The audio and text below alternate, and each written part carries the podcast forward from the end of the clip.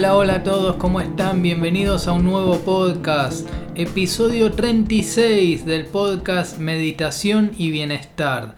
Bueno, este podcast está hecho para los que creemos que es posible una vida mejor, una vida más feliz y los que estudiamos estos temas, estudiamos los temas de desarrollo personal, de cómo alcanzar una verdadera felicidad, una felicidad que sea duradera, que dure en el tiempo, no que sea un instante, sino que, sea permanente, ¿no? que dure, que yo cuando me levanto a la mañana estoy feliz, cuando estoy a la tarde también estoy feliz y a la noche también estoy feliz.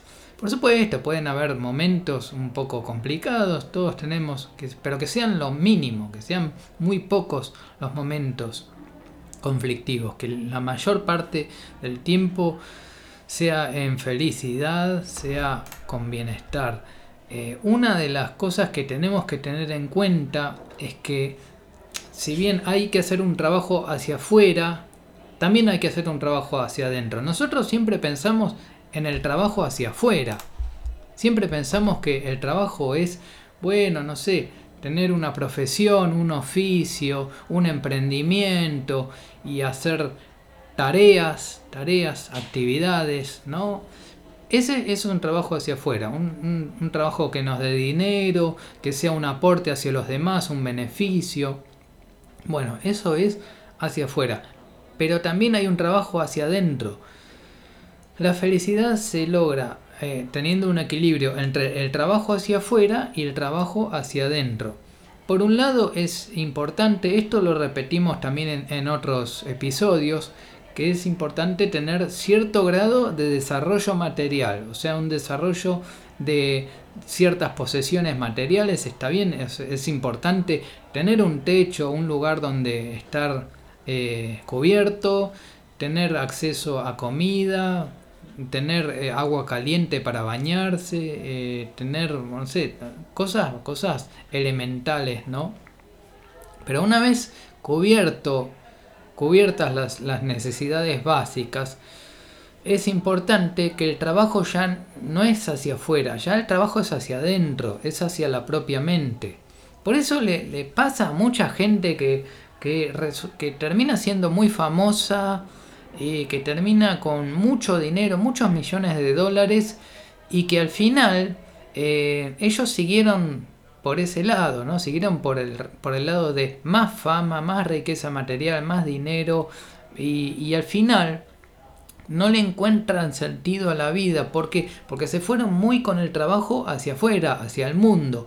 Pero se olvidaron que para encontrarle sentido a la vida tenemos que hacer un trabajo hacia adentro, que es hacia la propia mente, que es hacia conocerse a uno mismo, que eso es muy importante, que eh, uno puede conocer a los demás, que uno nunca llega a conocer a los demás, pero uno tampoco se conoce a sí mismo y el trabajo más importante es conocerse bien a uno mismo, conocer eh, que tenemos una mente, que tenemos un cuerpo y que esa mente es nuestra herramienta por eh, es nuestra mejor herramienta, es la, es la herramienta más poderosa que tenemos, la mente. Nuestra mente, con nuestra mente podemos hacer todo, todo lo que querramos, todos nuestros deseos van a quedar satisfechos utilizando la mente. Ahora, tenemos que conocer bien cómo funciona esa mente, porque esa mente tiene leyes, tiene mecanismos, tienen eh, distorsiones cognitivas, disonancia cognitiva y tiene un mecanismo en particular que tenemos que llegar a, estudiar en profundidad y a conocer. Eh, por eso es muy importante. Nuestra mente, a medida que nos conocemos más a nosotros mismos, mejoramos nuestra calidad de vida. Vivimos mejor, vivimos más felices, más satisfechos, con menos deseos, con más deseos satisfechos y teniendo en cuenta que tal vez los deseos que no, no están satisfechos, que no sean tan poderosos, ¿no? Que, no, que, no, que no, nos, no nos moleste, que no, que no sea un, un, un contrapeso, que no sea una, algo que, eh, que no sea una insatisfacción, ¿no? sino que, bueno, no tener un deseo satisfecho no es la gran cosa, no pasa nada, estoy bien así como estoy en el momento presente, disfrutando del momento presente. Eso es muy, muy importante porque muchas veces pensamos en el futuro y nos olvidamos de vivir hoy. Porque la vida es hoy, es ahora la vida. Ahora estás escuchando este podcast, la vida es ahora, es en este momento. Es en, eh, ¿Hay futuro? En realidad, ¿cuándo hay futuro? Porque también cuando llega el futuro termina siendo el momento presente. Y si llega el momento presente, llega el futuro, ay, me olvidé, me sigo pensando en más futuro y así seguimos postergando. Es que terminamos postergando la vida. ¿Por qué, ¿Por qué terminamos postergando tanto la vida? ¿Por qué estamos siempre en el futuro o en el pasado? O siempre, o a veces decimos que todo, hay un dicho que dice, dicho popular que dice, todo pasado fue mejor. La verdad que no es así. Eh, la idea es acá, es, vivir acá el momento presente, es lo que estamos viviendo ahora, lo que está sucediendo. Y vivirlo con intensidad. Creo que todo, todo el trabajo consiste en, en, vivir con intensidad el momento presente, vivir bien lo que está sucediendo ahora, estar satisfecho, estar libre de deseos. Eso es, es importante.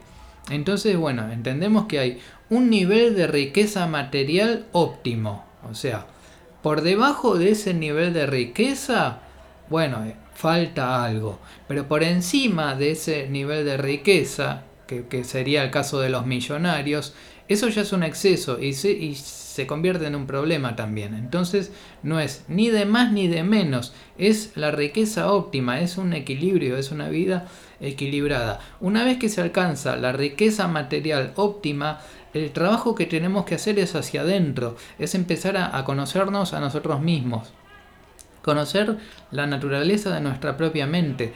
Eh, nuestra mente, bueno, es el conjunto de pensamientos que tenemos. Nosotros tenemos una colección de pensamientos. Ustedes se dan cuenta del otro lado que tienen conversaciones internas, que, están, que hay una mente que hay que piensa, que piensa, que está parloteando todo el tiempo. Bueno, esa, esa es la mente, esa es la mente que, que tenemos está conversando, charla, charla todo el tiempo, habla, habla, habla.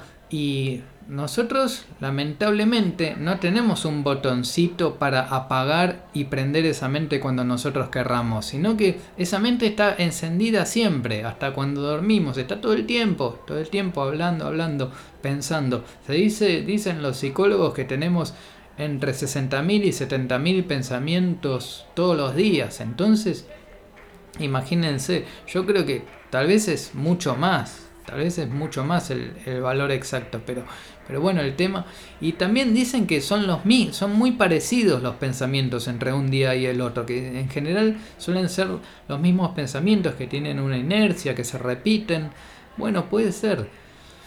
Nosotros tenemos el trabajo de conocer, de conocernos más a nosotros mismos, conocer la naturaleza de nuestra propia mente, cómo actúa de nuestras emociones, o sea, nuestros pensamientos también disparan emociones, ¿no? O sea, a veces tenemos emociones que pueden ser emociones muy desagradables o emociones positivas, pero en general las emociones suelen ser muy negativas, donde nos sentimos mal, nos sentimos tensos, donde tenemos expectativas, donde esperamos que las cosas sean de, de determinada manera y la realidad nos muestra otra cosa. Nosotros queremos que las cosas sean A y la realidad no es A, la realidad es Z, es, es X, es de otra manera. Entonces, ¿qué nos queda hacer? Nos queda aceptar. Eso es lo que, lo que hay que hacer. La aceptación. La aceptación de las cosas tal cual como son. Y también, aparte de la aceptación, porque hay cosas que no están en nuestro dominio. Las cosas que nosotros no podemos controlar. No, las tenemos que aceptar. Tenemos que aceptar que es así, tal cual como es. Es así, es la, es la realidad, es lo que nos muestra, es lo que nos muestra la realidad y lo, y lo que nos queda es aceptar, aceptar aquellas cosas que no podemos controlar. Muchas, muchas veces encontramos en televisión gente que, que está indignada con la realidad, indignada, que también mucho, el periodismo ayuda mucho a que la gente se indigne, pero se indignan con cosas que no, no están bajo control. ¿Por qué? Porque nosotros, ¿para qué nos vamos a indignar con algo que no está bajo nuestro control? No está en, tu dominio, ni en mí, ni en mi dominio. No se puede hacer nada con eso. ¿Para qué? ¿Para qué me voy a enojar? ¿Para qué voy a disparar emociones negativas? ¿Para qué voy a convertir esa indignación en un problema más grande. Un problema que después me va a traer problemas de salud, me va a traer problemas más graves. ¿Para qué? ¿Qué sentido tiene? Lo que no está en nuestro dominio, no podemos hacer nada. Lo que hay que hacer es aceptarlo. Pasan cosas en el mundo, pasan cosas en nuestra vida. Hay cosas que no podemos controlar, que no se puede hacer nada y bueno, lo que queda es la aceptación. Si, si, llegamos a tener aceptación, vamos a encontrar mucha paz, vamos a encontrar una paz perfecta en eso, porque, porque ya está, y bueno, ya lo aceptó, ya lo acepté. Sucedió así, así como es el mundo, así lo acepto. Ahora, las cosas que sí puedo controlar, eso sí, eso sí tengo que, que trabajar sobre eso. Pero no me tengo que quejar, no tengo que protestar. Tengo que, tengo que trabajar sobre eso, tengo que hacer. Y el trabajo es hacia adentro, eso es, en la propia mente, es en, en, es en nuestros pensamientos, es en observar nuestros pensamientos, es en contemplar. El trabajo de, meditar es una práctica de contemplación, donde nosotros, eh, más allá de la postura que tengamos, si, es, si es sentado, si es caminando, depende de cómo sea, o es haciendo alguna actividad, el trabajo de meditar es contemplar, es contemplar todo lo que está sucediendo, especialmente contemplar la mente, la mente nuestros pensamientos. Contemplar la mente es el trabajo que tenemos que hacer para llegar a comprender, para llegar a entender. Nuestra mente tiene un mecanismo, tiene, tiene un mecanismo, tiene distorsiones, tiene distorsiones cognitivas. Entonces, alguna de las distorsiones cognitivas que voy a mencionar es, eh, la, que quiero mencionar hoy es esta, es la, la que nosotros, nuestros propios errores, solemos tomarlos con mucha liviandad. O sea, para, para nosotros equivocarse, por ejemplo, yo me equivoco y bueno, mi, mi error no fue nada, fue, fue algo muy, muy liviano, muy leve, es como que no pasó nada. Ahora, cuando veo a otra persona que se equivoca, bueno, eso lo condeno con toda la fuerza, con toda la severidad. Eso, eso, eso es así. Eso es ver que mis errores no fueron nada. Yo no tengo errores, soy buena persona. Y las otras personas son muy malas. Es gravísimo lo que están haciendo las otras personas, es condenable. Entonces uno termina siendo muy severo con otras personas, juzgando y condenando y, diciendo que lo que hizo la otra persona está muy mal, está pésimo lo que está haciendo, mientras que los, de los propios errores no se hace cargo de los propios errores, es como que los, los deja, los deja, como que no eh, los justifica, justifica los propios errores. Bueno, este es un mecanismo, es un mecanismo, es una distorsión cognitiva que tenemos todos, que todos tenemos este mecanismo. Es así que tenemos que comprender cómo funciona nuestra mente. Nuestra mente tiene este mecanismo que hace que nuestros errores se perciban livianos y que los, errores de otras personas se vean muy graves entonces, y muy condenables y terminamos condenando a las otras personas por los actos, por, las, por los errores que cometen. Y esto es muy común y la, la, gente que maneja los medios de comunicación sabe muy bien esto. Entonces, los programas, los noticieros, están todos hechos de esta manera. Eh, muestran que, que vos como televidente sos muy bueno y que las otras personas son condenables, son muy malas personas. Fíjense, fíjense esto. Eh, los programas de televisión siempre muestran al televidente como muy buena persona, claro, porque es, es el que es el que está consumiendo el contenido, ¿no? Lo muestran como muy buena persona, siempre se dirigen como si fuese muy buena persona y siempre muestran a otros, a otros personajes o a otras personas como muy malas, como condenables. Entonces, en la televisión, especialmente en los noticieros, siempre están condenando a alguien, pero siempre el que condenan es a otro. Siempre están condenando a otra persona. Pero nunca nunca se hace una autocrítica sobre mis propios errores o sobre los, los, errores que comete el televidente. Bueno, en ese caso no, no, lo hacen, no lo hacen porque no les conviene, porque no les da rating, porque no los mira nadie porque se quedan sin programa. Pero bueno, ¿de qué se trata esto? ¿De qué se trata esto? De que nosotros hagamos una autocrítica, de que tengamos presente que tenemos este mecanismo, esta distorsión cognitiva, de que ve, nos vemos a nosotros mismos como buenas personas, cuando en realidad no lo somos. En realidad nosotros cometimos, cometimos errores, cometimos, hicimos daño a otras personas perjudicamos a otras personas y tenemos que ser conscientes de eso que estamos haciendo para dejar de hacerlo, para ser conscientes, para dejar de hacerlo, para comportarnos de verdad como mejores personas, más, más bondadosas, más generosas. Eso es muy importante. Entonces, nuestro trabajo es de autocrítica, es de no solo de autocrítica, de, de reconocer reconocer que hicimos cosas malas, que perjudicamos a otras personas y corregirlo y decir, bueno, yo a partir de ahora quiero ser generoso y si, y si cometo algún error, bueno, lo voy a corregir y, y, voy a ser consciente de que cometí un, error y de ser eh, autocrítico, de auto de darse cuenta de que uno mismo no es buena persona perfecta, sino que cometemos errores, como con todos, todos así.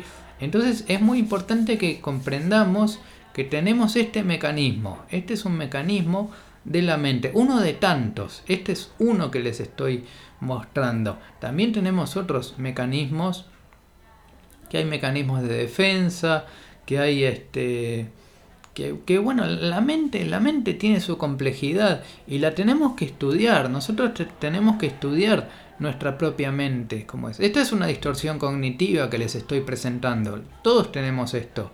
Después hay, hay falacias que se cometen. O sea, uno con las distorsiones cognitivas comete falacias, comete todo tipo de, de falacias. Hay muchas falacias que se ven en el ámbito de la política, en la televisión, es muy común ver que uno le hace una falacia al otro y el otro se defiende, y, pero no hay una verdadera no hay una búsqueda de la verdad. Por ejemplo, en la política no hay una búsqueda de la verdad. Por eso la política no es la, no es la gran solución a, todos los problemas, justamente porque no buscan la verdad.